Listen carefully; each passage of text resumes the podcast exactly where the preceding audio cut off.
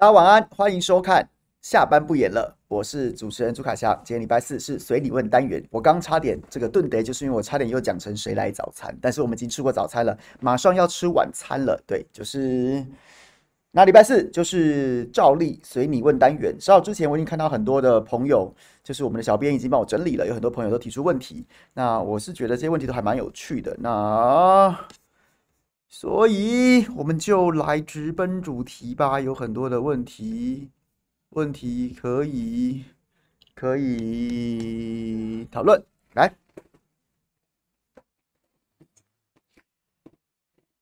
我看一下，我先看一下有哪些人，哪些哪些朋友提问。那如果被漏掉的话，你就欢迎在这个时候再提出来，是不是？是不是觉得我太准时了？竟然在五分之内，三夹之内都空档，五分之内不算迟到，对不对？悠悠说：“为什么国民党有人公开挺柯呢？”文文说：“柯文哲一直说坚持比民调干净核能，说蓝白政见哪些不可行？宁愿老粉挑战一下。”好，稍后稍后我们来回答。M M 说：“民主党真心想要合作吗？”赖怡君说：“说呃，你这是一个感想吧，一个心得吧。”Kelly 说：“民国民党掉入全民调陷阱了。”然后呢，这个 Selave 应该是 Selave 嘛，对不对？Selave。只想玩淘汰赛，更没有想要跟侯一起合作。阿潘说：“蔡俊有解释为什么前后不一样吗？”哎，我不知道前后不一样是什么不一样，还是这个问题就别问我，去问去问这个蔡委员吧。他现在也有很多直播啊。对，我是我是没有什么想要加入这个战局当中的。蔡乐蔡乐士郭就是未来两个月的科吗？陈宣江韩国瑜会当国民党主席吗？飞鸿民主初选一次要花多少钱呢？取巧心态不可取。登记后无视党纪找科站台。Luna 暗示说我跟品种开公司，然后呢有猫腻。嗯。宁渊说整看直播主是说，是说你是因为中女和金小刀关系要去破坏蓝白合。哎、这几天一直有朋友私讯问我这些事情，但其实我是觉得我没有很想要回答这些事情，因为就是你你有有些人的风格就是这样，然后你不要理他，就不要理他，就不要理他，他他就会一直那边简单讲，但是但是他就等他就希望你去回他，他你去回他之后，他就他就会他就会噼里啪啦那边就是就是越讲越来劲儿，但是我是觉得就是就是就这样啊，就这样啊，我有什么好回应的？你喜欢怎么讲就怎么讲吧。好了，但是但是我也没什么不能跟人家讲的。等一下我们就来就来就来分享吧。OK，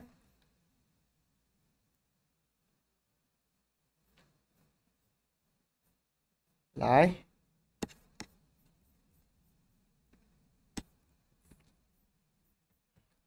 为什么国民党会有一些人公开挺柯呢？是私人恩怨这种小事吗？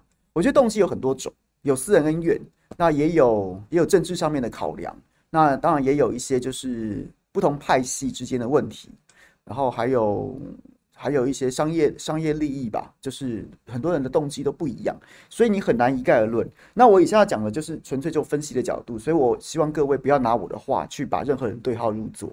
OK，我没有要指控任何人，我没有要指控任何人，所以我只是从从这个结构的角度来跟大家分析有可能有哪些动机。那我没有要说谁是谁，谁是谁，大家不要连连看。你要连也不关我事，我先讲了，所以我不想要加入加入这种争争争端，就是就是你知道现在大家情绪都很激动，然后呢可能就拿我的话去说，哎、朱凯阳在讲你什么什么什么东西，我要讲谁，我一定指名道姓去讲，然后然后所以大家不要过度解读，好吗？答应我这件事情，所以就是就是你要怎么想，那那你家的事，总之我没有要连连看的意思，我只是跟大家分析这件事情而已。有有的有金主啊，有的有金主。然后就是像是像是有一些这个专案啊，有这个直接有有金主开专案，然后呢就包节目，然后这个一集制作费多少钱，然后就连续做节节目，然后呢节目当然呢这个立场就会跟着金主走，这件事情很正常啊，这是第一个。然后再再来呢也有这种这种政治上面的，比如说。如果侯跟侯猪体制，然后加一个金溥聪来，那你就会想到说，这个体制相对来说是稳固的，因为基本上它就是国民党里面大多数的人都会在这个体制当中出现，所以当体制一一旦稳定下来的时候呢，就会很多人就是也许卡不到位置，也许就没有机会上车了。那特别是如果金溥聪在操盘的话，他个人他个人确实在在在内部整肃这件事情上面是，而且他个人又有一些他个人的洁癖。我不管你认不认同啦，我也没有要去讨论说这件事情我赞成不赞成，而是说他确实就是一个比较，他个人风格很强烈，然后呢，就是他看不惯的人，他会给你死的那种人。所以在这样的情况之下，你没有机会上车，然后呢，你可能没有机会，然后呢，挤进这个这个可能的执政团队当中，那你会怎么办？那你就是造反啊，你就造反啊，造反。要么就是把侯朱金体制打破，然后呢，不当选，那大家回大家重回原点，重新打散，重新盘整，那也许也许就可以挤进权力的中心。那又或者是说，又或者是说，就是你打一打叫一叫，那也许取得了某种程度的一种一种一种杠杆，哎，人家就会讲说，好了，那不然不然来来来来来来来加入吧，来加入啊，不要吵，大家不要闹，一起来加入。那又或者是说，或者是说这个天下大乱，然后呢，形势就大好，那有很多不同不。不知道，现在没想到的机会就会在这个形势当中出现。那所以，所以就是，如果如果就是都没有无风无浪的话，就是就是侯朱金这个体制会打完这场选战。那甚至如果他们当选的话，那未来就会就会就会执政。那现在没上车的人要上车的机会大概就不存在了。所以呢，有些有些人他就想要把这个体制打破啊，起码就制造一些混乱。那就会传就会出现一些稳定的时候不会出现的机会，那这这是这是一种动机嘛？那拍戏，拍戏也有可能啦，拍戏也有可能某种程度也是也是也是这个样子的啦。那我觉得，我觉得也也也有也有可能很多跟金溥聪有私怨的。金溥聪在地方拍戏这件事情上是真的砍得很凶啊，几乎所有的地方拍戏都很讨厌他。那所以所以现在是。就是就是就是，对，私人恩怨也有，那商业上面利益也有，那政治上面的考量，然后帮自己找一个机会，然后把这一局一一池春水给搅乱，创造机会，那这也有，所以我觉得每个人状况可能不太一样，就是嗯，OK，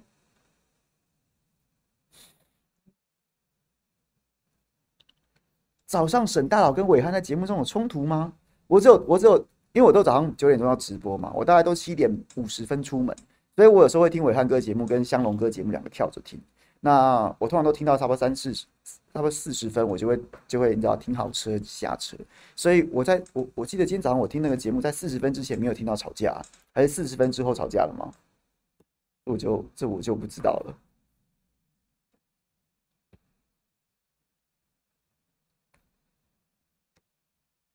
好，再来。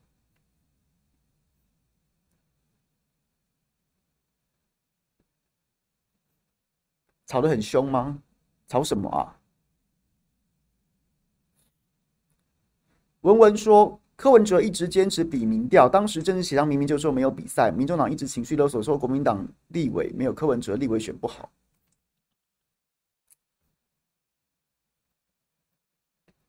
我不会觉得这这这分几件事情啦。关于情绪勒索这件事情，我觉得，我觉得我最近看了一篇文章，我大我。不认同他大部分的观点，但是我觉得他对柯文哲的柯文哲的战略战术还是看得蛮清楚的。就是前柯文哲的摄影师叫金牌林的潘俊麟，然后他就写了一篇说，他二零一九年的时候其实跟柯文哲曾经有同车同车，那时候他们还是还是战友，然后他还是跟在柯文哲身边的这样子的一个随行摄影，然后他就有讲到说柯文哲跟他讲过一个养套杀的战略。什么叫养呢？养套杀就是针对你要并吞的政党，先养，怎么养？就是跟他们走在一起。然后让让这个党的支持者觉得你跟他们是一路的，然后你就在他们身边，然后呢就是吸取这样的养分，把自己养大。养大之后呢，然后呢套怎么套？就是用情绪勒索的方式让对方上钩，然后就是就是你可以没有我吗？难道我们要我们要撕破脸吗？然后什么什么就是用这种方式去套，然后最后杀就是直接直接并吞这个政党。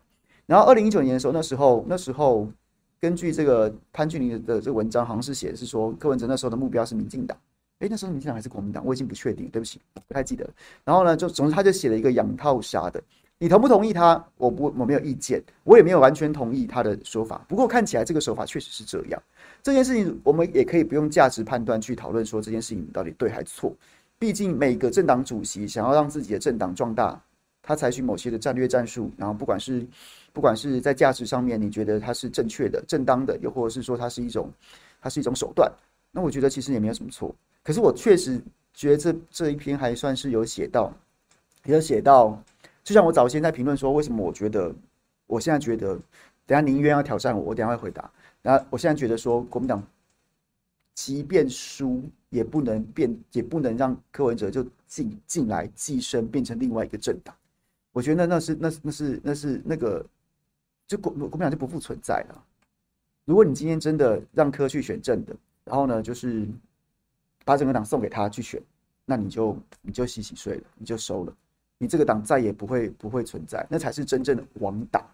你选举输掉不会怎么样啊？选举输掉不会怎么样？那你你真的让他入主之后，你才会真正亡掉。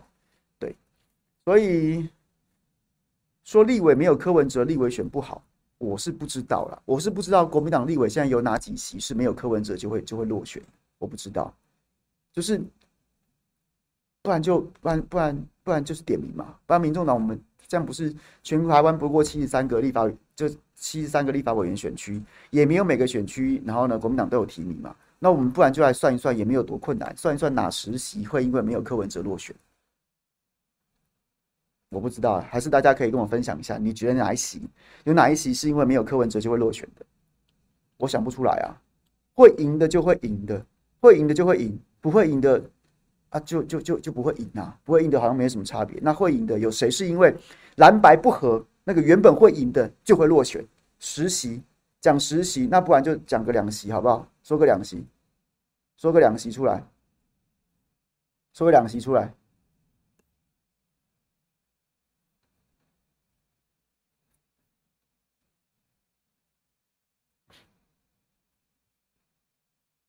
有没有就就就讲个两席嘛？有哪有哪有哪两个有哪两席是因为这样不会当选的？好像也也也也没有啊。说比较民众党比较比较看好的，比较比较不要讲看好了，我觉得没有一席会当选。那看起来相对比较有知名度的，比如说邱成远、张智伦、吴峥，我现我现在看到的民调也也也没有影响啊，也没有影响啊。然后呢，赖世宝、赖世宝、张其禄、王敏生。我看到的民调也没有影响啊，也也也没有影响啊。然后呢，李李彦秀、高嘉瑜、吴欣岱，哎，李彦秀也是赢啊。然后呢，这个这个叫什么？赖香伶、吕玉玲、刘人兆，哎，吕玉玲也是赢啊。所以哪一席是哪一席会因为这样子落选？颜宽恒吗？颜宽恒、林静怡这一区吗？各位知道蔡碧如？蔡壁如去选海线那一席，严宽恒严家出了非常大的力吗？这直接跟大家讲，这应该也不是八卦，不是内幕嘛。这个其实我好像之前也讲过，严家原本首选，他们花了很多时间在游说，游说去选海线，就是蔡其昌那一区的，其实是谢龙介，然后甚至都有谈到说，你就来选没有问题啦，我们一定全力支持啦。因为严宽恒就是拙于言辞，但基层实力非常强。颜家对自己的这个基层实力还是有信心的，组织啊什么都在。然后呢，也这次也就是铁了心要来雪耻复仇，所以资源什么都都已经传好了，就是准备要大干一场。但是他就是需要一个相对比较能够跟他一起选的。你是试想，如果如果谢龙介在那边跟蔡其昌拼，两个以后就是每天联合造势啊，两两席都海线啊，每天联合造势啊，那。谢龙介就可以补颜宽恒的这个口才不辩机，那人家的资源就可以去支援谢龙介。如果如果要去转战的话，那谢龙介当然就是非常感谢厚爱，非常感谢厚爱，但其实是不没有办法啦，因为龙介心中真的还想要再拼一次台南市长，所以他可以去争取不分区立委，然后然后呢帮台南乡亲服务。可是问题是，就是他没有办法，他没有办法，就是跑去台中选。他如果一旦在台中选过选过这个立立委的话，他就没有办法再回去台南选他的市长了，因为这对台南乡亲是无法交代的，所以他就他就就就就就婉谢了。所以后来找来找去找来找去，其实就找到了蔡壁如啊，就找到蔡壁如啊。那为什么蔡壁如呢？因为因为严家也会想到说，哎，那不就是就是就是对啊？那一个第一个林静怡是医师。他在上一次选补选的时候，林静怡的一届的人脉把颜宽恒打得很惨，那个形象落差实在太大了，实在太大了。就是就是啊，这个我们都医师啊，知识分子啊，然后你看那颜宽恒就是一些对不对？这个八加九啊，什么什么之类的，所以对他的形象是有伤的。他会把他们的人设变得非常的尖锐的、尖锐的不同。所以呢，蔡壁如就变成一个可以让严当严宽很稍微就是联合竞选的时候，可以让这件事情稍微被抵消，因为蔡壁如也是护理师出身的，所以就是民众党的背景，然后呢加上护理师的背景。所以可以让可以让严宽很某种程度联合竞选的时候，可以某种程度抵消一下林静怡的形象。女性护理师医，然后呢医界，然后民众党。所以其实这一席严家在背后出了非常大的力去帮忙，说哎，来促成蔡壁如，因为蔡壁如未来在这个区竞选，他的钱是自己出吗？或者他的资源都自己自己传好了，自己找好了吗？当然不是说严家帮蔡壁如出钱呐、啊，只是他一定会在这个地方就是串联选举，然后提供很多的帮助，比如说牵线牵线卢秀燕的人脉啊，牵线国民党的人脉啊，什么什么之类。蔡壁如现在挂出来的看板是跟卢秀燕合体、欸，所以我不知道严宽和会不会因为蓝白不合，蓝白不合，总统配不起来，然后就落选，我不知道，但起码。这就这这一局摆明了，这这两位海线的，对不对？就是蓝白就是要合嘛。你总统配不起来，他们两个还是会联合竞选啊，只是可能会来会多了一些多了一些就是限制而已啊。OK，就这样。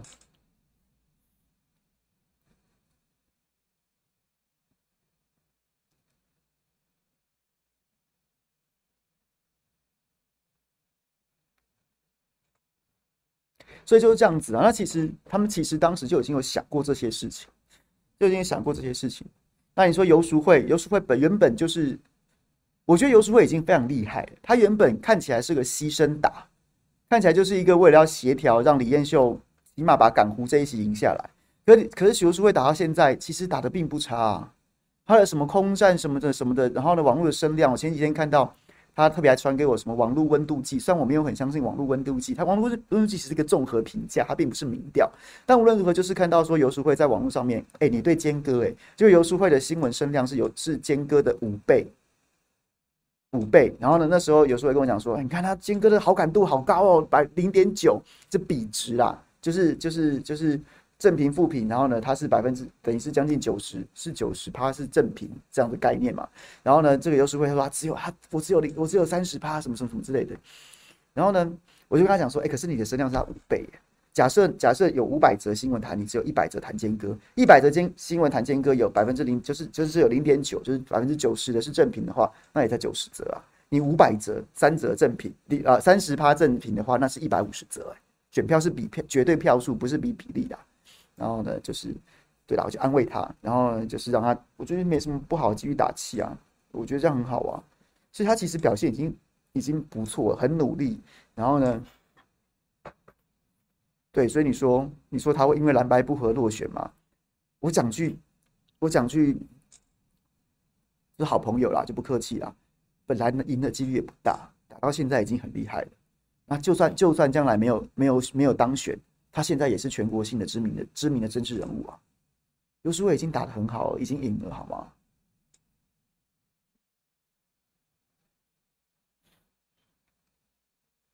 ？OK，这样有回答文文你的问题吗？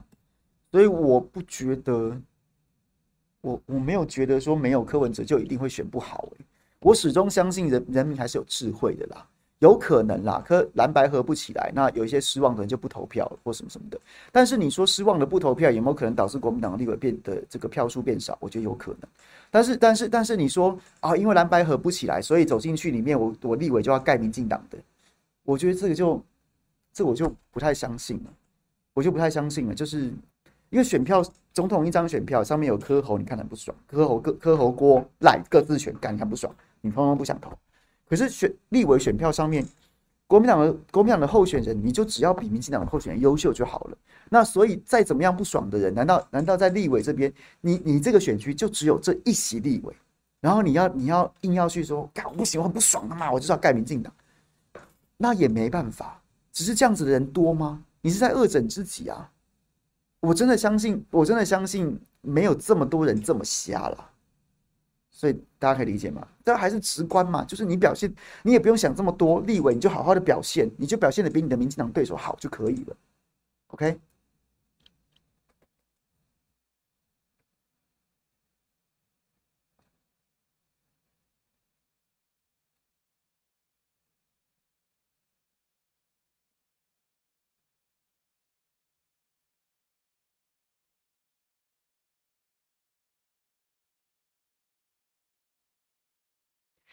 蓝白政见哪些不可行？蓝白政见哪些不可行？我觉得我我没有我没有办法讲每一个政见。我觉得我觉得蓝白目前能源政策主张我都没有很很 OK 耶。像像柯柯主席最近不是有把那个那个四十趴的再生能源，然后缩回去到三十趴了。我还是觉得这有困难的。你要怎么做到三十趴？那对那对蓝营来说，我觉得，我觉得侯友宜的那个那个能源政策，二零五零年核电多少几趴，十趴趴，十八趴，是不是？我觉得太低了吧，而且太慢了吧？二零三零还是二零五零啊？我都已经忘记了，好像二零五零吧。说核能要占十八趴，太慢了吧？所以这两个政策是我觉得不满意，可不可行？我还我没有办法，也许我没有那么专业，但起码这两个这两个说法我都不是很接受，我觉得不太合不太合理啊。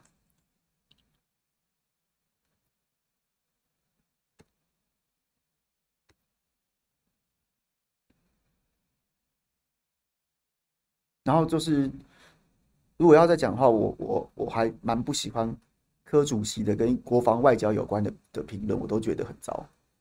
所以就是看他提什么吧。他两岸政策，在我这礼拜早先讲说，礼拜一的时候我说他两岸政策终于找到一点比较，终于让人家比较具体的想象说，哦，他还是就是他会他会要固守中华民国宪法。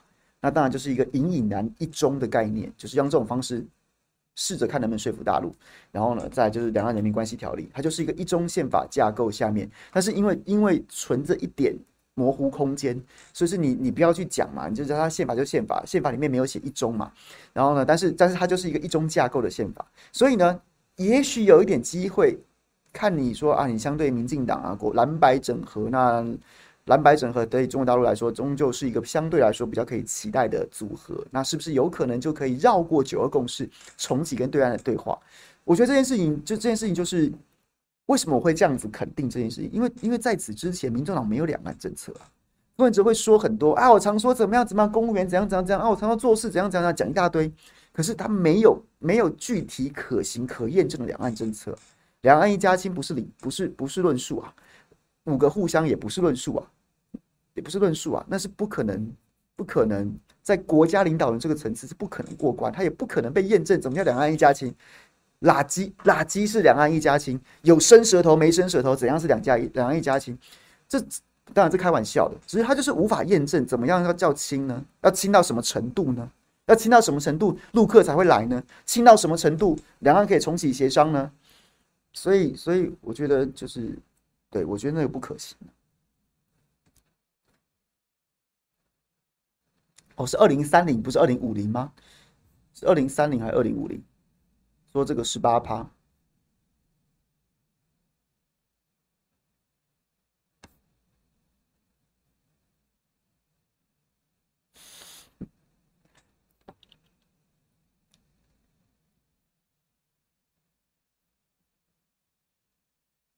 好，再来，宁渊老粉来挑战一下。前几周对于蓝白合，你的说法是要郭柯侯都丢弃，都丢弃对选政的执念，不然他们整天说国家危险都是屁。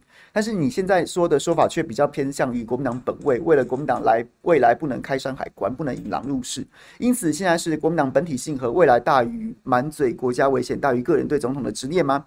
个人其实不喜欢柯，觉得柯就操作阿扁那套低配版阿扁而已，因此只是单纯用你的话来质疑你。我觉得没问题，确实，我觉得我的想法也经过一些转变。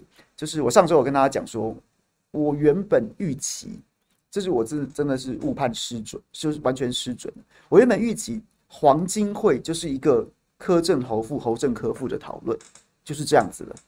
然后只是不管你要讨论规则，你要讨论内涵，你要讨论所有的这个这个未来跟现在，它都是它就是就是我已经先入为主，觉得觉得就是一个连宋配。的概念。那只是那时候其实很多宋主席的粉丝也觉得说，为什么不是宋连配？那我觉得他们只是在讨论这件事情。就后来才发现说，其实没有诶、原来柯柯文哲想的是另外一件事情。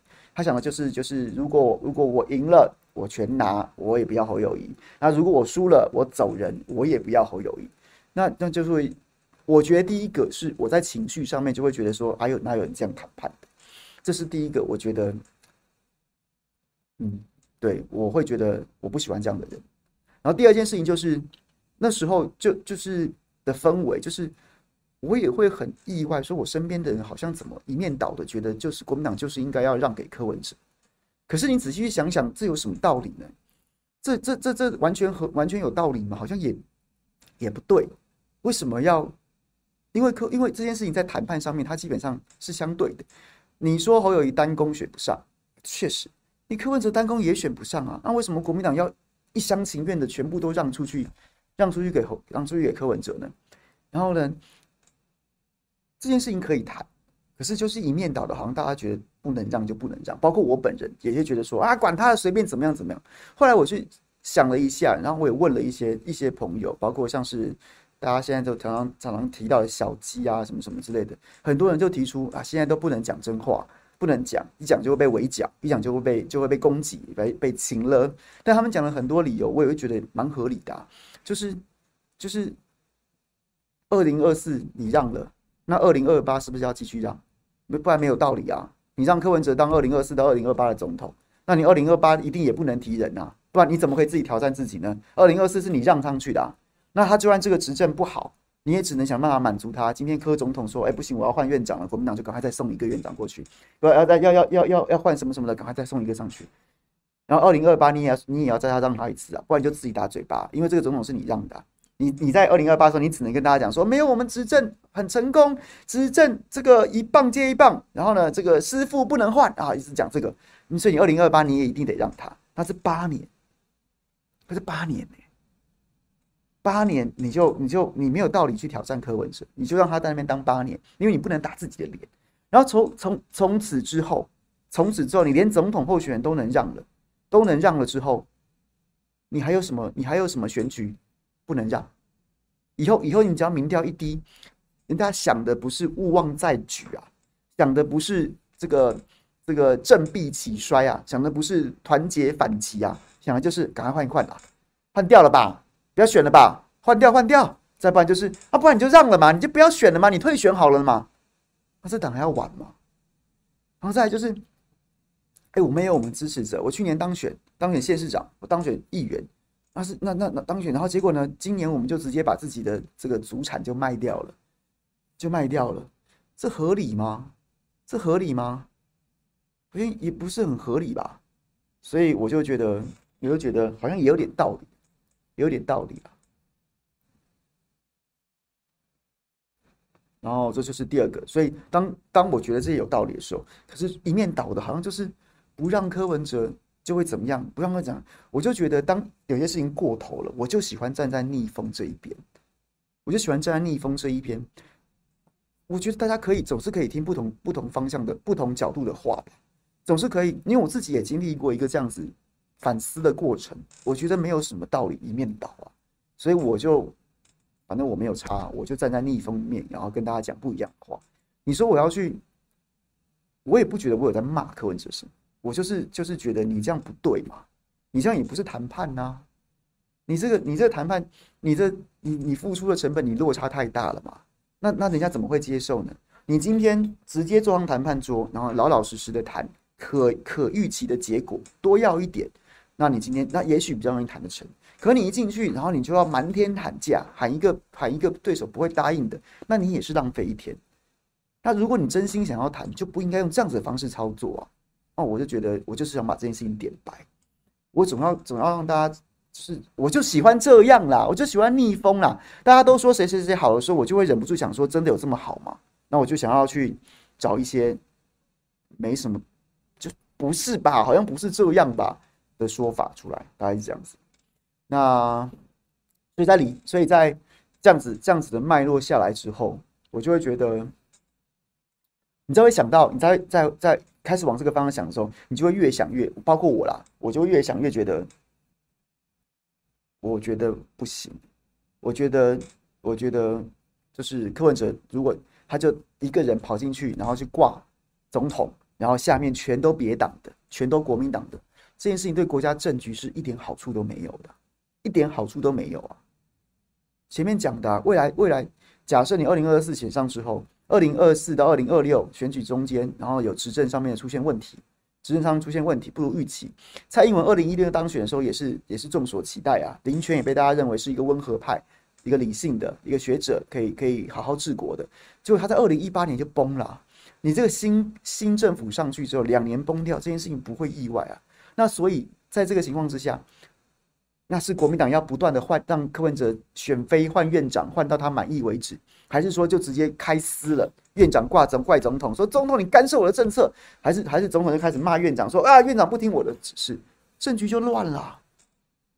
这这招知道怎么执政啊？那这到底到底算是算是谁的锅啊？算谁的锅？内阁也会觉得，内阁也会觉得，难道？难道柯文哲坐在那个位置上面，他什么都什么时候不干，只想游山玩水，要当这个总统。内阁全部都内阁决定吗？阁员全部都是行政院长决定吗？那万一出了事情的时候，到底是总统任命这个阁揆，然后决定的，然后施政执政失败之后，是阁揆要背锅，还是总统要背锅？也也就是说不清楚啊。那你光是未来蓝白蓝白光的炒这件事情就，就就就麻烦了。然后第一个倒霉是谁？第一个倒霉是蒋万安，第一个倒霉是张善政，倒霉的是。卢秀燕可能没有连任了，就倒霉的是所有二零二二零二六年要选举的县市议员跟县市首长啊！你中央柯总统跟跟侯院长、朱院长、韩院长搞不定，吵吵吵吵吵吵吵，大家管你这么多，大家就先教训，先教训你执政党啊！所以二零二六所有县市首长都都必须要，都必须要擦柯文哲的屁股啊，都必须要承担这件事情。但他们，但他们，但他们在这一局当中。他们在这一局当中，等于是被拖下水的耶，等于是被拖下水的、啊。哎、不要洗板，Johnson，不要洗板，OK，好吗？不要洗版。他们全部人都会在二零二六直接面临挑战啊，所以我觉得这，我觉得这不 OK 啦，不 OK 啦。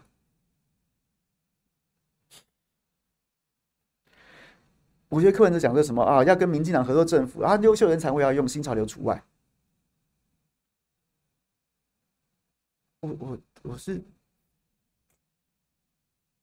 好了，不不讲了，反正不会发生。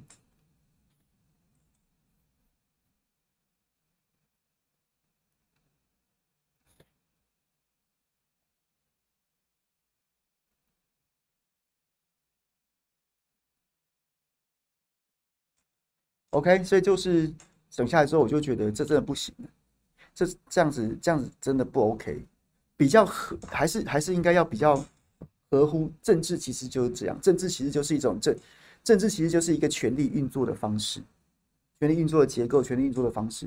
我觉得我觉得一个稳固的权力结构，然后让然后让权力能够被比较合理的使用，还是比较合理的。就是我觉得柯文哲当副的比较好。当副的比较好，说实在的，所以我想法有改变。对，确实，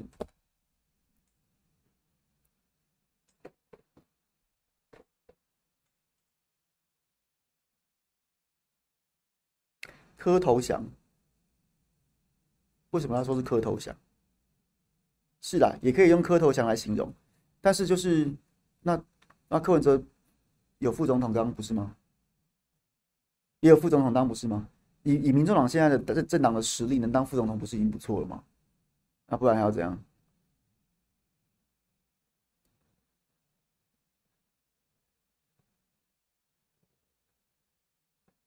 就是就是就是，民众党是一个民众党新生四年的小党，然后呢，就是没有任何没有选上任何一起区域立委的实力，然后已经然后呢，已经在联合政府里面位居副总统的位置。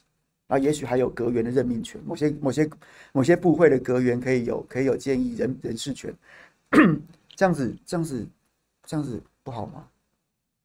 那如果不要的话，不不要的话就是没有啊，就什么都没有啊。我觉得侯科配最后的得票会大于刘氏的票，我觉得是这样子。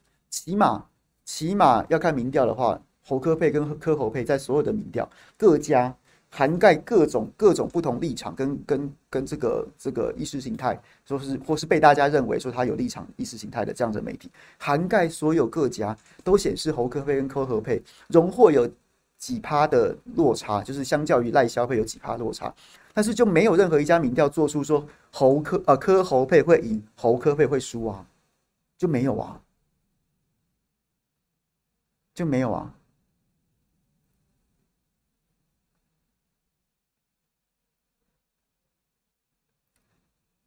所以我就就是这些说法也没有也没有什么根据啊。那所以那所以嘞，所以嘞那对就是这样啊。好，林渊有回答你的问题吗？MN 民主党真心想要合作吗？怎么看文山提名罢韩齐路市北岸挺汉庭？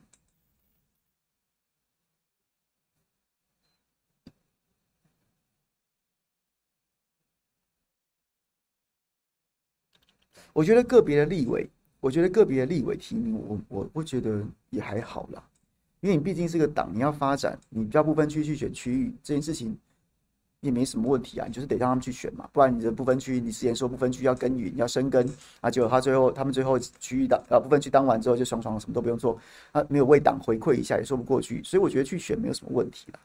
那我只是觉得一直都是觉得张其禄去选文山这件事情很有意思，很有意思。你就觉得你会你会你会嗯，对，这我就不讲了。我要与人为善，我就不讲。为什么是文山呢？而不是大安呢？我就不讲了。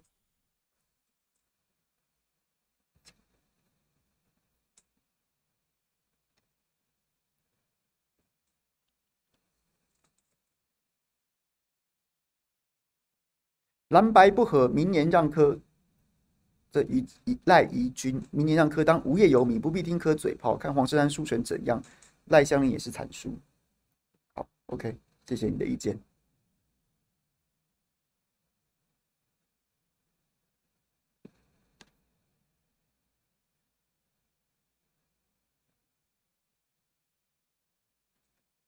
Kelly，感觉国民党掉入柯文哲全民调的陷阱中，离谱的是一堆国民党内自己人还跟着应和着。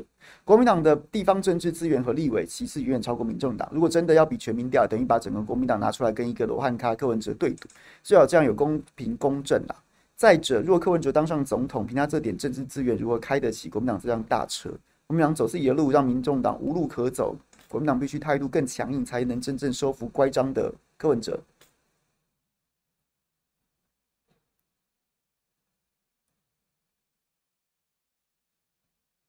杰。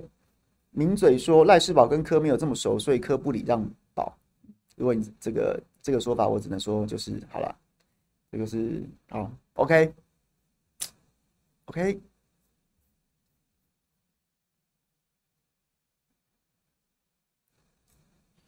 谁拉 V 柯机关算尽不愿意合，是因为他知道一旦合，柯从民进党带过来的年轻柯粉就会回到民进党，当然不能合啊。柯从到尾都想玩淘汰赛，根本没有要跟侯一起合作，我的推论对吗？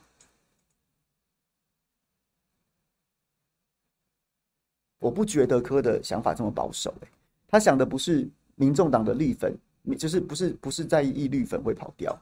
我觉得他就是他就是想要吞并国民党，他就是要把国民党吃掉啊！他就是觉得觉得就是我就可以借这个壳上市啊！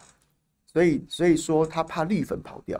我不觉得啊！如果你机你有机会直接你成立一个政党四年，你投入政坛八年，你就直接变成你就直接入主国民党借壳上市了。你会在乎你的绿粉跑掉吗？不会啊，这做梦都笑醒了，做梦都笑醒了。所以这件事情有这么严重？当然没有啊。我，对对，我我不觉得他他想的是这么保守，怕绿粉跑掉，不是。如果能够吃下国民党，绿粉跑掉又如何啊？对啊，绿绿粉跑掉又如何呢？对，所以，嗯，所以淘汰赛没有要跟侯一起合作。我觉得是是这个意思，没错，差不多了。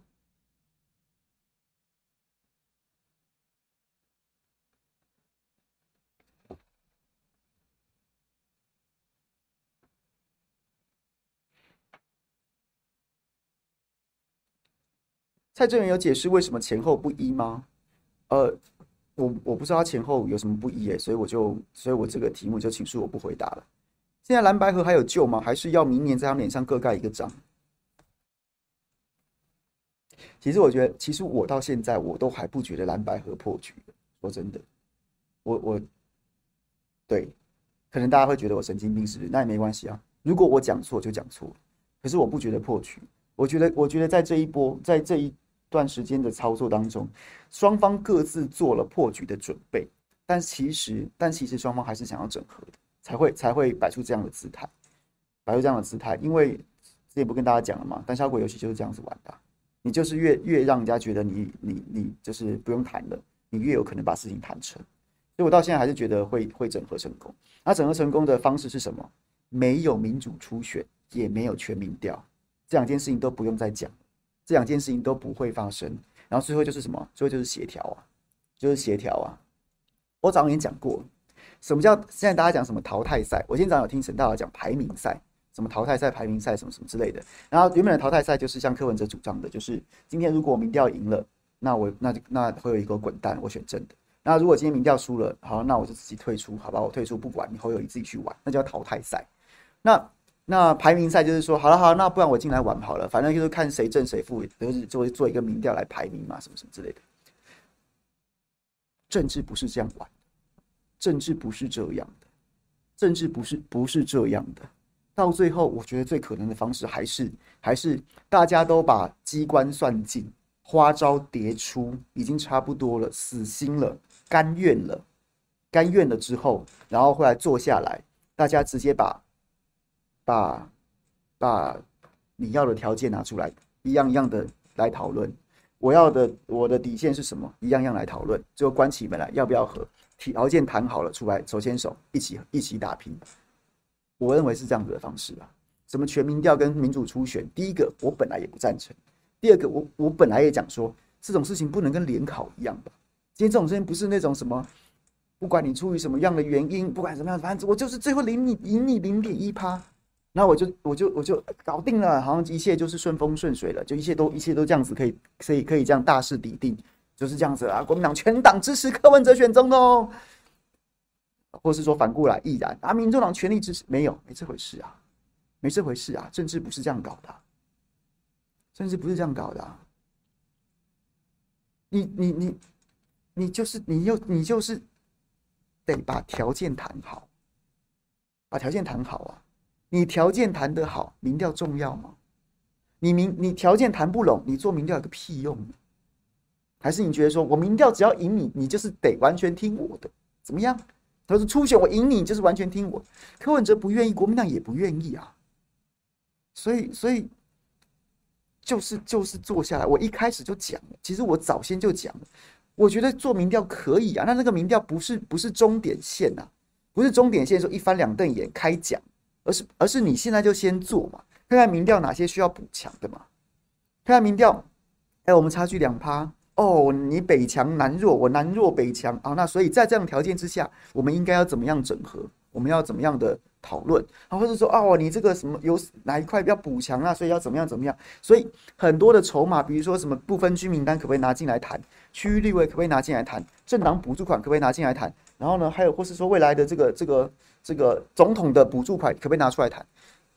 这才是实打实的啊！未来还有像是什么什么什么什么，我要我要怎么发展我的政党？所以阁员的席次啊，什么什么这些拿出来谈，这才是重点啊！要谈的是这些东西啊，而不是每天都在讲说什么我要民主选还是民调。我觉得其实我都觉得两方不是笨蛋，两方都是聪明人，这都只是操作的杠杆。到最后，你到底这个谈判下来，你实打实的能收获什么吗？这才是一个政党发展最重要的事情啊！这才是一个政党发展最重要的最重要的事情。你你你实际到底收获了什么？所以所以就是，嗯，我没有觉得破局，我觉得就是一念之间，一念之间。你今天一股气，然后呢觉得很不爽，干分开选，OK 就分开选，没有什么问题。但是你真的要整合的时候，其实。没有那些规则的问题啦，关起门来大家讲好了，真正真正把底牌先出来，真正心中想的是什么，那就愿意开诚布公讲起来，能谈得成就谈得成了。民主初选全民调已经不是重点，一点都不重要了，不必再纠结这件事情了，不必再纠结这件事情了。国民党绝对不会跟你全民调的，那那民进民众党同样也不会跟你民主初选，双方支持者大家也不用再纠结这件事情了。最后就是到底要不要合，要合作下来条条件开出来，能拿出来讲的，不能拿出来讲的，你们谈好了就整合。那不能整合，民调比了也没有用，大家大家不会真的合的。所以就是这样，这才是政治啊，这才是政治啊！你要不要谈嘛？你要不要谈这些嘛？你要谈这，我们就来谈这些嘛。你一直跟我扯什么民调不民调的？稍早之前我看到推播，然后看到朋友也有分享说，柯柯文哲又说他不用，哎，没有一定要全民调了。我不知道，因为他他这个礼拜说法已经变了三四次，我不知道这次的说法是怎么样，能能不能精准的解读，我不晓得。但是但是。假设他说的这句话就是跟我想的一样，就是他也没有要坚持全民调了，我就觉得他又往又往我跟他刚前面跟大家讲的，其实就是协调啦。在那边你在那边讨论什么规则，那是搞错重点，最终就是协调。你到底要什么条件嘛？那国民党可不可以答应你嘛？或者反过来，国民党要什么，你民众党给不给得出来嘛？就是这样而已了啦。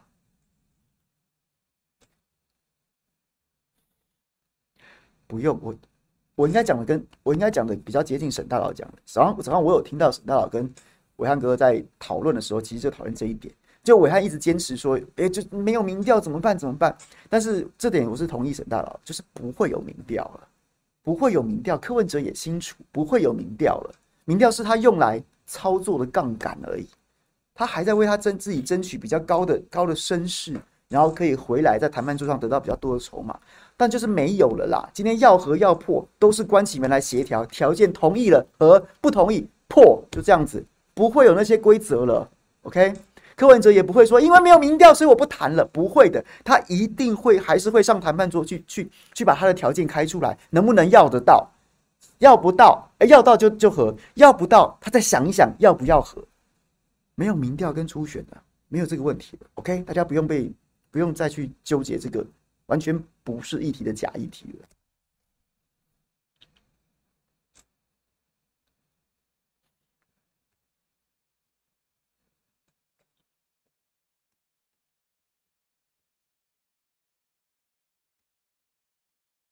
好，想听太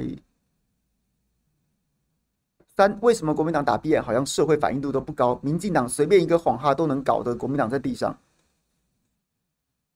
我觉得还好哎，这这段时间来，这段时间来是都是国民党、民进党在挨打吧？有啦，前几波攻防当中，但是基本上把民进党打趴了。要不是要不是林北好友最后一把炸赌，不然民进党就趴在地上。而且民进党已经趴在地上了，只是林北好友让他们稍微挽回一点颜面啦，没有输到一败涂地。那浅见国造这一局当中，大家围攻民进党是真的围攻马文君。但看起来昨天连续几个民调，赖清德民调往下走，未必跟马文君有关。但但但但至少赵天麟这件事情绝对不是什么好消息，就是一个回力镖插在眉心。你讲的所有一句话，所有攻击马文君的话，在赵天麟身上会变得更严重，会更放大，因为你自己讲的。然后呢，昨天又公布 TVBS 的这个台南投选区的民调，他民调照样赢对手十几趴，所以这一局看起来也是撑住了，也守住了。对，民进党确实攻击攻击到他的同温层很嗨呀、可能那些有些说辞根本就没有什么用，所以我也不觉得这一局当中，起码民啊，你看民进党在打这一局当中也是丢包郭玺了，因为觉得郭玺浅见国造真的挖下去，你只能恭喜马文君说他资料给韩国，但是你不能一直讨论浅见国造，因为这个浅见终究没有下水，干式下水没沾过水，所以我看赖清德大概也不太敢查浅见国造这件事情，怕郭玺要是再失控，然后呢不敢他跟他切割。郭喜恐怕对不对？他才是最最最最脏的一个啊！我民进党要跟他抱在一起嘛？民进党没有要跟他抱在一起了，所以我也不觉得说这一这这这从去年以来也没有到说民进党像呼风唤雨，像二零二零、二零一九，然后或者疫情期间那样呼风唤雨，我觉得没有诶、还好。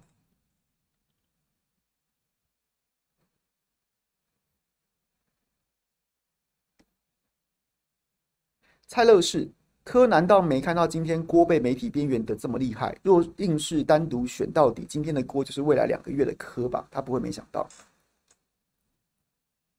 我觉得他会有想到。我不觉得柯会跟郭一样被边缘到那么彻底。但是但是某种程度在，比如在地方形成啊，然后呢，就是就实体形成上面，他可能会遇到一些困难，会遇到一些困难。那那我觉得柯不会没想到，他一定有想到，不然他为什么这么为什么这么想要国民党的壳呢？有人说啊，这没有啦，这个是是是民国民党在求民众党。我觉得走到这边，其实大家看得出来，其实柯文哲是很想要国民党这个壳的吧，只是他想要他想要拿更多而已，所以就看吧。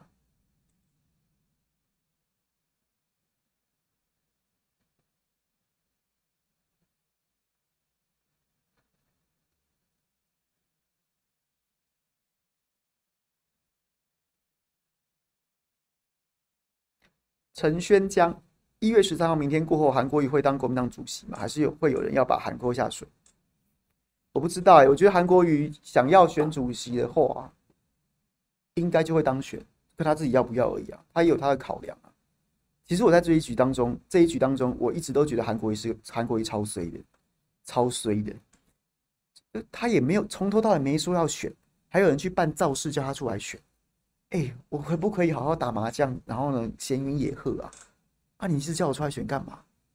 我是没有要选呐，啊，还有人一直要跟我出来选，然后我没有，我出来没有，我我说我没有要选，哎呀，大家还不相信，还要在那边炒作说我是怎样，我在我在我在运筹帷幄，料敌机先，怎么样怎么样这样，然后呢，我去帮侯友宜站台，哎，也有人不高兴，然后我说我支持侯友宜，啊，有人不相信，我现在自己讲的话都不能相信。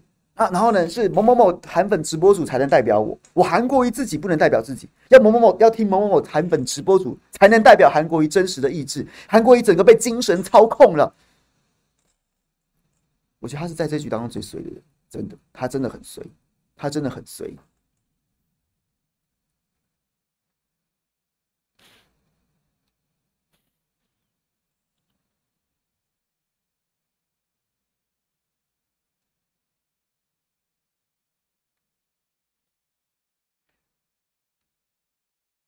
悲鸿想听民主初选是要花多少钱？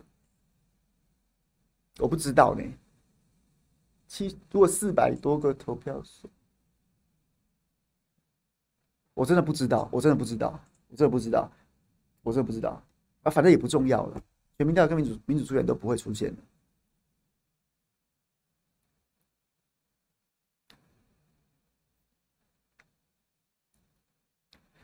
取巧心态不可取。朱立伦为了为了个人利益搞侯搞柯侯配，或是各自选下开放站台，把侯林跟人化吗？百年政党毁灭吗？郭正亮说小溪会在登记后无视党纪找柯站台是否合理？我觉得不合理耶。我我觉得这件事情不会发生。那朱立伦不太侯柯配，柯侯配也不会发生，就只剩下侯柯配跟跟侯柯各自选而已，不会有不会有柯侯配的。现在这个情势，你你谁敢去主张科侯配啊？那国民党的基层，然后呢？基层看起来看起来是支持度是有归队，然后基层又这么愤怒，你去搞科侯配，你去搞科侯配，你你你凭什么啊？而且我前面讲的，你有大家有注意到，在这局当中，我前面讲了，我后来有点参透这件事情，在这这一当中，最后会最后如果科侯配真的要成，会阻挡的人是谁？二零二二六年要竞选连任的县市首长跟所有的所有的这个县市议员。他们会想，他们会想啊，我这我这一方诸侯，我我将来是听朱主席还是柯总统的？啊，柯总统，柯总柯总统如果执政失败，到底是我是我要帮他扛，还是怎么样？我觉得，我觉得这些这些人为什么为什么会出来积极的挺侯？而且，如果真的磕侯配这件事情，现在看起来是不会发生。早先如果没有挡下这件事情，往一路往这个地方走的话。这些县市首长在最后关头也会表态，像昨天张立善，我有以第四度去云林拜访张家的时候，昨天张立善已经讲了，合得来很好啦，合不来就就就算了吧。这就是这就是这些县市首长的态势，侯科配，不然就是不要配。对，所以我不觉得朱立伦会这么干，不会。然后呢，我也不觉得小鸡会在登记后无视党纪找科站台，因为这些事情是动态变化。现在你觉得蓝白好像还是友军，等到一旦真的配不起来之后，就会一天比一天打得更凶，一天比一天打得更凶。那在这个过程当中，谁要找科站台啊？你找科站台，拉到的票未必未必弥补得了你丢掉的票啊。所以为什么要找科站台？你现在觉得蓝白是友军，所以找科站台会帮你加分。我再讲一次，这是一个动态动态的预测。你只要蓝白不合，真的就是一天打得比一天凶啊！一天打得比一天凶啊！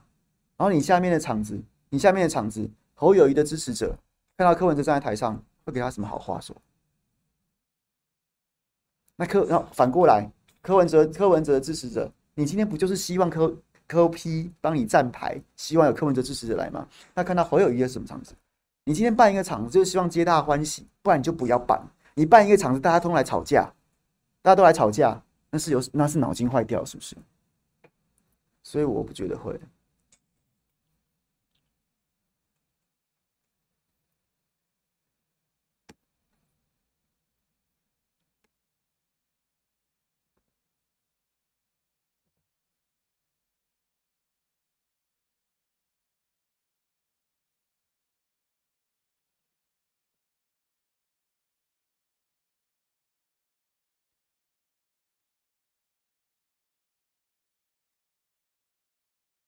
Luna 朱大一直暗示你跟品种一起开公司，背后有猫腻，背后有猫腻，什么猫腻？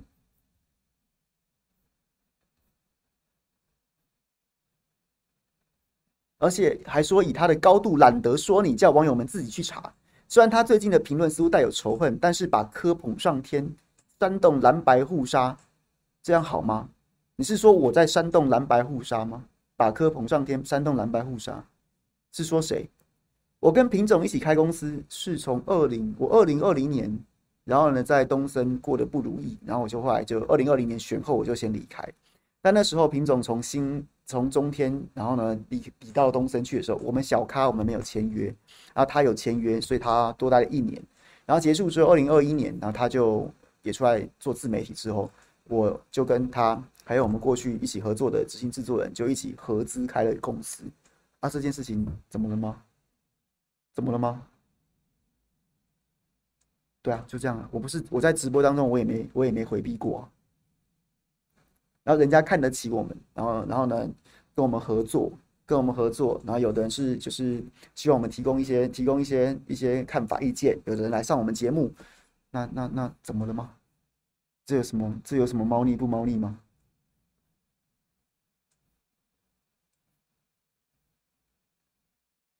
我好像在直播当中，我好像在直播当中，我也我也不止一次讲过这件事情，讲过这个故事，所以所以，我我我要我要觉得很丢脸，哎呀呀，被抓到了，我应该怎么反应？我应该反怎么？我应该怎么反应这件事情啊？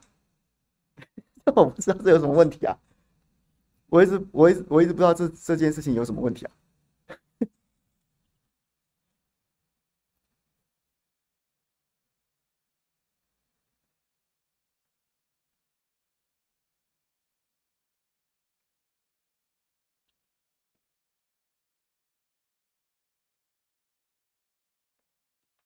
好，OK。林渊怎么看朱姓直播主说你是因为中女和金小刀关系要去破烂破坏蓝白合？哎，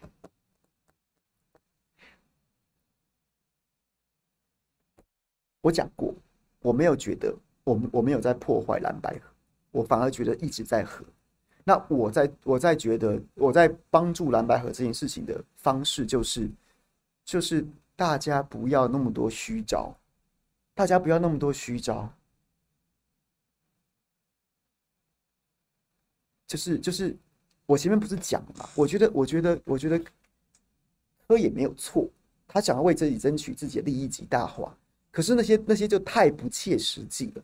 你喊个一次两次也就够了，那你你要一直在这边僵持，我反而觉得说你一直你一直。喊那些别人不会答应的条件，跟你自己自身实力完全不符比例原则的那些、那些、那些，你知道喊满天喊价，那那其实才是耽误蓝白合啊！我我早就觉得你们是坐下来，然后直接把自己的、直接把自己的你的条件，你到底要什么拿出来讲。那也许就是觉得说，哎呀，你你我我我早先也觉得说，好，你就多喊一点。或是你操作一些一些舆论来支持你，无可厚非，因为你就是希望最终拿到你想要的条件，所以就是这样子啊，那没什么错啊。可是呢，你你一而再，再而三，三而四，就是一直在讲那些不着边际的、不可行的，然后呢，或是说别人不会答应的条件的时候，那那就会让人家觉得你是真的要和还是不要和。然后在这过程当中，然后大家一面倒的都都说你讲的那些条件很棒，可是我就讲了，我看不下去，我不觉得那些条件很棒啊。那那你强你要强迫国民党去接受他不能接受的条件，然后呢，国民党然后呢，就是他就告诉你他不接受了，你还要继续卢，那到底是谁在耽误蓝白合？你就一面倒的去帮柯文哲去主张那些不可能成真的事情，我觉得那才叫耽误蓝白合。那才叫耽误蓝白合啊，各位，你不就是这样子吗？你今天，你今天要谈房子要成交，你也可以主张一个根本人家不会卖的价钱嘛。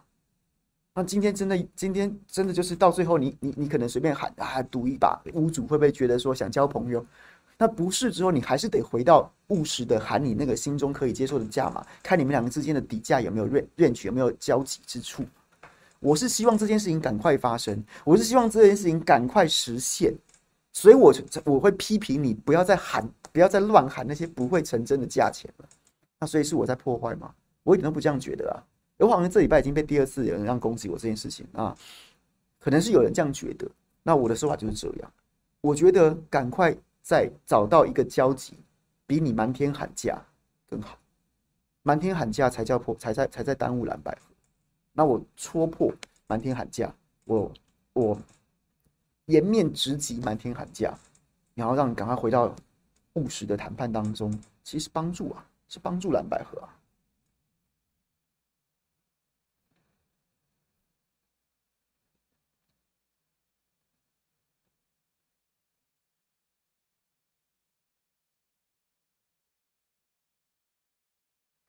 小黑家的猫说：“柯文哲现在谈判是真心想和，还是为了炒声量？”如果民众党单独选的话，在选后民众党会变成怎么样？我觉得，我觉得柯文哲是真的想和，是真的想和，但是，但是他可能他可能要的多了一点，那看他要不要回头来，他看他看看他要不要回头吧。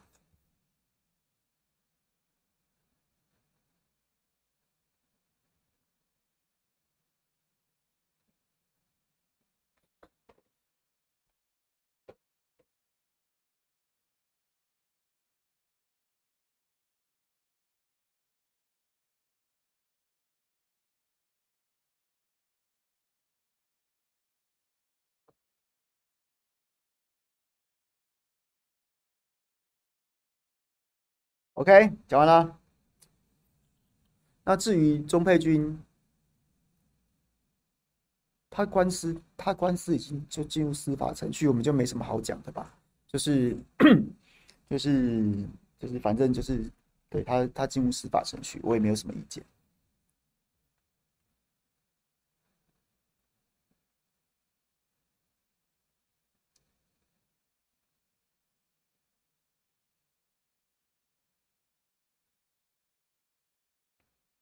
好，那我们来念一下抖内我们的朋友。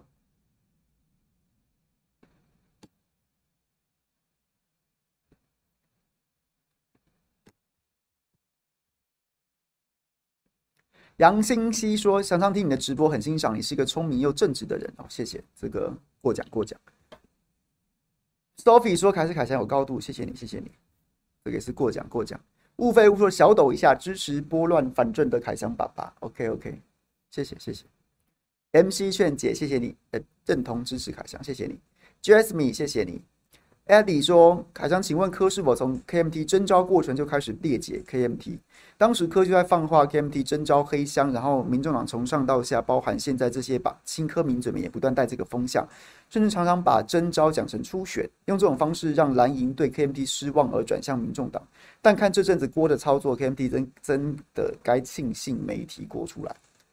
就养套杀，养套杀，确实是这样子啊。那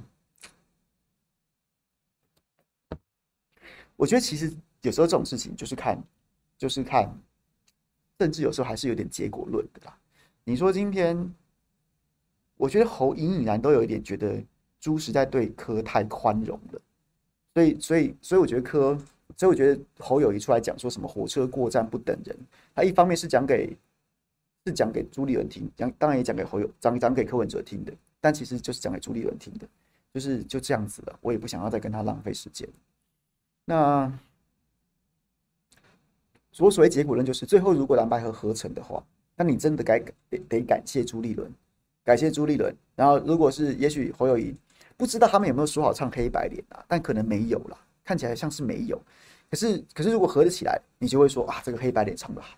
那合不起来的话，就看嘛。如果侯友宜选的不太差的话，那那你就会那朱立伦就会被称赞说这个啊，这个忍辱负重啊，忍辱负重啊。然后呢，就是。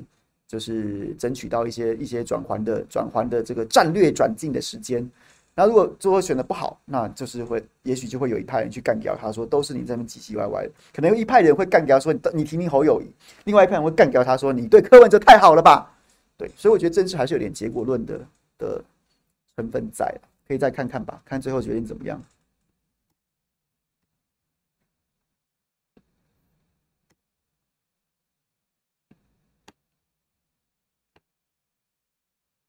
P P P P 马说：“请爸爸凯翔爸爸喝杯咖啡，谢谢。” Echo 不论凯翔是否误判或结果如何，喜欢的是有趣的思维和评论的逻辑，学习了，谢谢你。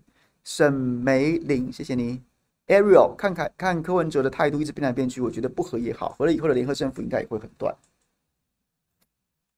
小香香不用不用理强制猥亵犯啦，强制猥亵犯吃屎去。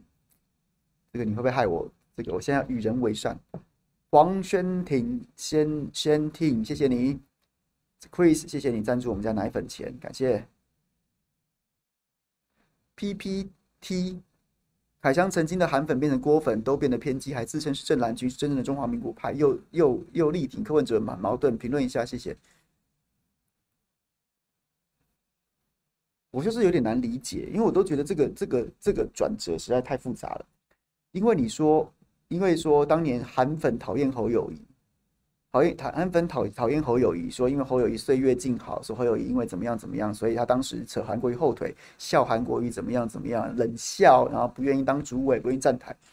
可是这种情绪怎么会投射在郭台铭身上呢？郭台铭当年是初选结束之后还翻桌去搞什么郭科王联盟，然后呢去在很多在很多选区，在很多这个选区。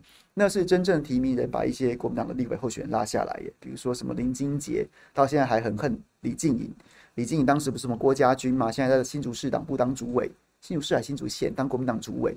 然后呢，那时候他本来要派到黄建庭办公室去当特助的，就是秘书长办公室当特助。林金杰直接跑去党中央去干掉，说可以这样吗？因为林金杰就觉得说他那时候有机会赢，然后李金颖去，然后郭郭台铭就支持李金颖，柯文哲去支持李金颖，然后把他拉下来。所以，所以我就不能理解这样的情绪是怎么可能会投射在郭台铭身上，或投投射在柯文哲身上。因为如果当时你觉得侯友谊对韩国瑜是一种扯后腿，那当年的郭，那当年的郭台铭跟柯文哲，那那那不叫扯后腿。当然，因为不同党，你不能叫他扯后腿。郭台铭叫扯后腿，那柯文哲就根本基本上就是，他就是在攻击侯柯文，攻击韩国瑜啦。你当年如果侯友谊做的事情是十分的话，侯郭台铭跟柯文哲都做到五十分、一百分去了，然后你当时因为这件事情放不下，所以你要你不能支持侯友，可是你去支持郭台铭跟柯文哲，你说这这这完全不合逻辑呀，这完全不合逻辑啊！所以我我不能理解这是真心的还是反串的，对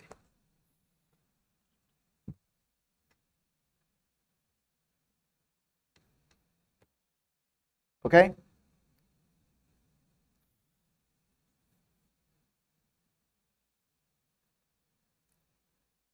哎，木鱼最近都好客气哦。你现在不喜欢赖清德了吗？木鱼，木鱼不是都会一直都会一直在那边呛我们说，然后支持赖清德吗？所以现在现在木鱼不支持不支持赖清德了吗？怎么最近感觉感觉木鱼快要被我们感化了？你要加入我们这一加入我们阵营了吗？木鱼还在吗？木鱼还在吗？我最近觉得木鱼很不很没有没有挑战性哎。你是不是你是不是决定你是不是终于决定要站在正义这一边？你是不是决定要弃暗投明了？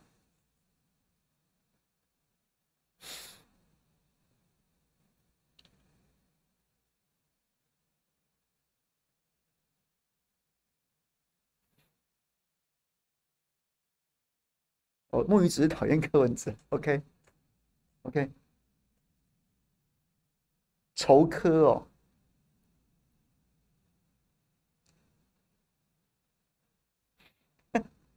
哦是哦，木鱼是不是想要占亲中的便宜？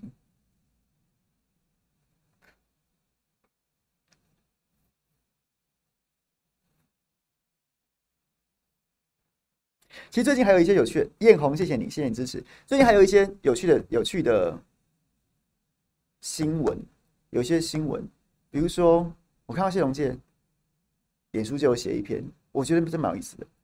哎，赖清德竟然他现在被抓包，早上叶元之讲，我有听他讲这一局好球，就是他们真的在在发挥了这个侧翼助攻的的的的效力了，就是呢跟新北市。财政局及然后税捐处，然后呢，就是透过质询的部分，就直接讲出证实赖清德那个房屋万里的房屋是逃漏税，逃漏税呢，那那这个龙介马上助攻，马上补一枪，我觉得他打到点，他讲到说，因为我因为我那时候认识龙介也是因为这件事情，他那时候来我们这个节目常常在讲这件事情，就说希望我们帮台南台南发声，就讲到说，哎，当年赖清德是在台南暴增。暴涨房屋税的人呢，他回溯人家房屋回溯到十五年都要涨税，然后呢，然后说什么分分三年，第一年涨，第一年房屋税要暴增五十几趴，第二年六十几趴，第三年要涨到八十几趴，然后回溯十五年的房屋都要涨税。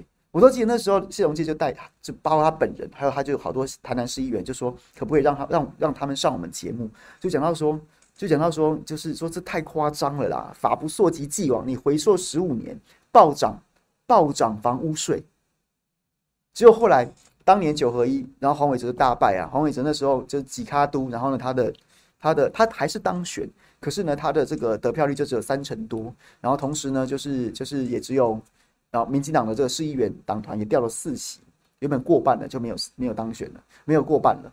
然后就闹得满城风雨。结果黄伟哲上任之后，第一件事情就是大家一起打赖神的脸，把那个暴涨房屋税的的这个这个政策给取消，给取消。还我不知道我们台南人记得当年嘛，一七一八、二零一六、一七一八、一九这几年，台南就是暴涨房屋税，就是赖神不知道哪根筋不对，要暴涨这个市区的房屋税。然后结果呢，当时真闹得满城风雨啊，民进党自己打自己脸啊。自己打自己脸呐，结果结果他自己是一个逃漏房屋税的人。你涨人家房屋税的时候讲的讲的义正辞严，讲的威风八面，讲的理所当然，结果你自己你自己你自己逃漏房屋税耶，是在国外你就退选了吧？这这这哎，这种人就是完全完全诚信完全崩盘。我们缴的纳税钱，尤其是中产阶级、受薪阶级，一毛都不会少。房屋税什么什么什么税，什么什么税，我们缴的钱是给你用。结果你自己是一个逃漏税的人，你还涨人家房屋税，你自己不缴房屋税，然后然后你回头再看说，这种没有诚信、逃漏税，基本上你就退选刚好了啦。结果呢，发生这件事情之后，发生这件事情之后，发生这件事情之后。你到现在为止没有一句道歉，没有一句道歉，你连说啊对不起，对这个法规不熟，因为老屋真的没想那么多，你连一句疏失都不认呢？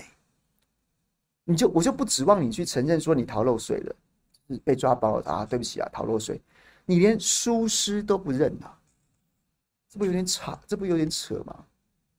这不是有点扯吗？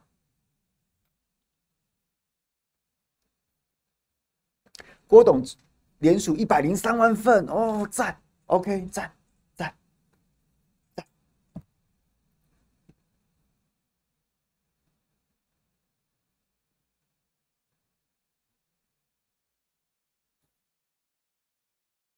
木鱼说：“朱学恒还没复出时，黄光庭直播时在聊天室里面装小编，被我骂出来，承认自己就是朱学恒，然后把我 ban 掉了。”天哪，哎，木鱼，对不起，我我我我承认。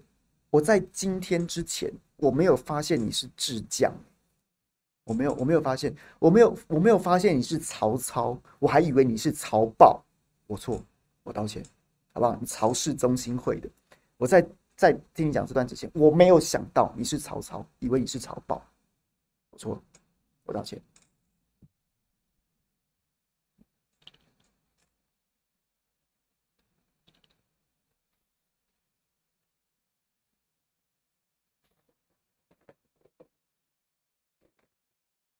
木鱼智将，智将，OK，智将木鱼。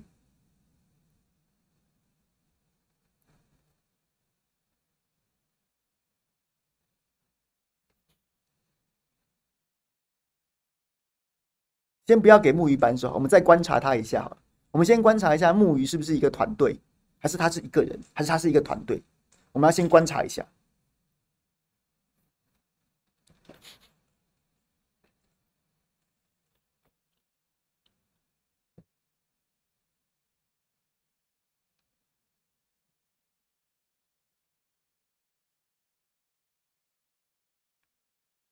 好了啦，今天讲完了啦，讲完了，讲完了。今天讲完了，今天谢谢大家啦！今天大家这个这个很支持我们，谢谢。那我还是觉得，我还是觉得就是一念之差啦。蓝白合还没有，就是最后就本来其实就是这样子啊。你进入政党协商其实协调，也不知道为什么嘣又冒出来一个全民调，就是不知道讲这个要干嘛。你你。朱立伦就讲，朱立伦上礼拜就讲，政党协商就是没有全民调，也不用初选了，没有什么规则，就是坐下来协调，要合就合，条件谈好就合，条件谈不好就不合。那那那也不知道为什么又崩一个全民调出来。那所以我觉得，我觉得柯文哲不是不知道，那他还是在想想办法要争取自己的自己的谈判的筹码。那可是问题就是，你是不要协调了吗？就真的不要协调，你要继续跳针全民调，跳跳到破局吗？我觉得柯文哲不会不会这样想，他还是会继续，会是还是会协调，协调，然后就看条件谈不谈得拢。所以我觉得还没有到绝望的时候。OK，